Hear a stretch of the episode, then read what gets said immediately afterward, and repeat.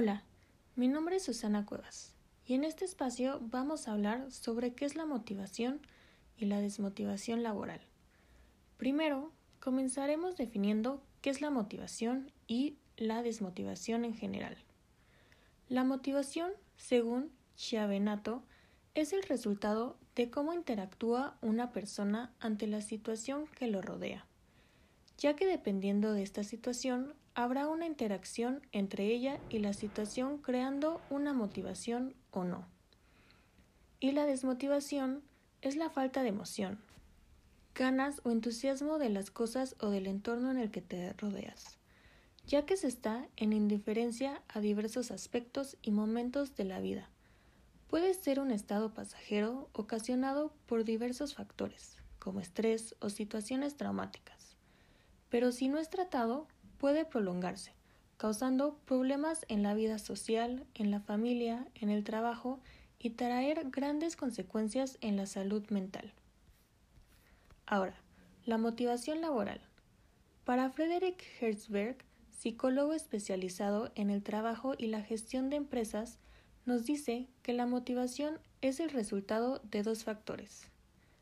Primero, los factores motivacionales, refiriéndose a los logros, reconocimientos, responsabilidades e incentivos, los cuales satisfacen al trabajador o trabajadora.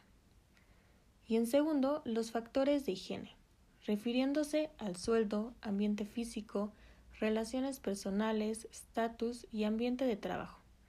Si estos fallan o no son suficientes, podrán causar una insatisfacción al trabajador o trabajadora. De igual forma, nos dice que la motivación es la búsqueda de satisfacer principalmente tres necesidades. La primera es la necesidad de logro, tratándose de las relaciones consideradas como un desafío, la lucha por el éxito o la superación personal. La segunda serían las necesidades de poder, tratándose del deseo de influir en los demás y las demás de tener un impacto en ellas y hasta cierto punto de controlarlas. El tercero y último serían las necesidades de afiliación. Es el deseo de establecer relaciones, formar parte de un grupo, pertenecer y todo aquello que involucre relaciones con los y las demás. Ahora, la desmotivación laboral es un estado de desinterés en el trabajo, insatisfacción laboral y falta de compromiso, el cual puede causar que una persona se sienta frustrada, que no rinda ni aporte a su trabajo. Esta desmotivación es una amenaza hacia las organizaciones, como hacia el individuo, por lo que es importante que las organizaciones deban crear estrategias para motivar a sus trabajadores y trabajadoras. Esta desmotivación afecta directamente a las empresas, ya que baja la productividad y no se logran los objetivos y no se rinde al máximo. La baja motivación puede presentarse en cualquier momento, por lo que es necesario contar con los recursos para prevenirla, y en tal caso que sea tratada con éxito. Normalmente, la desmotivación suele surgir por falta de reconocimiento, por lo que se recomienda que se tenga un programa para reconocer a los y las empleadas. Puede ser de un incentivo económico o simplemente hacerles sentir que su esfuerzo está siendo reconocido. Igual de perspectivas y realidades diferentes. En ocasiones las empresas pueden cambiar de objetivo y sentido, el cual influirá en las funciones y responsabilidades del trabajador o trabajadora y esto podría no ser competente con su ideología de trabajo. La mala comunicación, en la que no se pueden manifestar preocupaciones, opiniones, sentimientos e ideas, o simplemente que se impida el diálogo, al igual de una poca claridad sobre lo que se tiene que realizar. El salario. A medida de que pasa el tiempo, es posible que las tareas y responsabilidades aumenten o cambien, por lo que él o la trabajadora sentirá una mayor carga y podrá tener el pensamiento de que no está ganando lo suficiente. El estancamiento. Es cuando un empleado o empleada siente que no ha crecido ni tiene posibilidades de crecer dentro de su trabajo, pudiendo experimentar desgaste con sus funciones. Y por último, el clima laboral.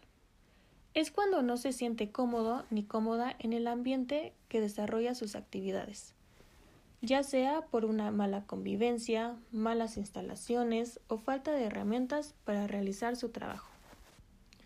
Algunas acciones para superar la desmotivación laboral puede ser crear un mapa de talento, en el cual la organización tiene claro cuáles son las habilidades y aptitudes de sus empleados y empleadas, evitando así asignar alguna tarea incorrecta a alguien y así evitar su frustración. De igual forma, favorecerá a la creación de planes de carrera personalizados para apoyar a los y las empleadas a crecer.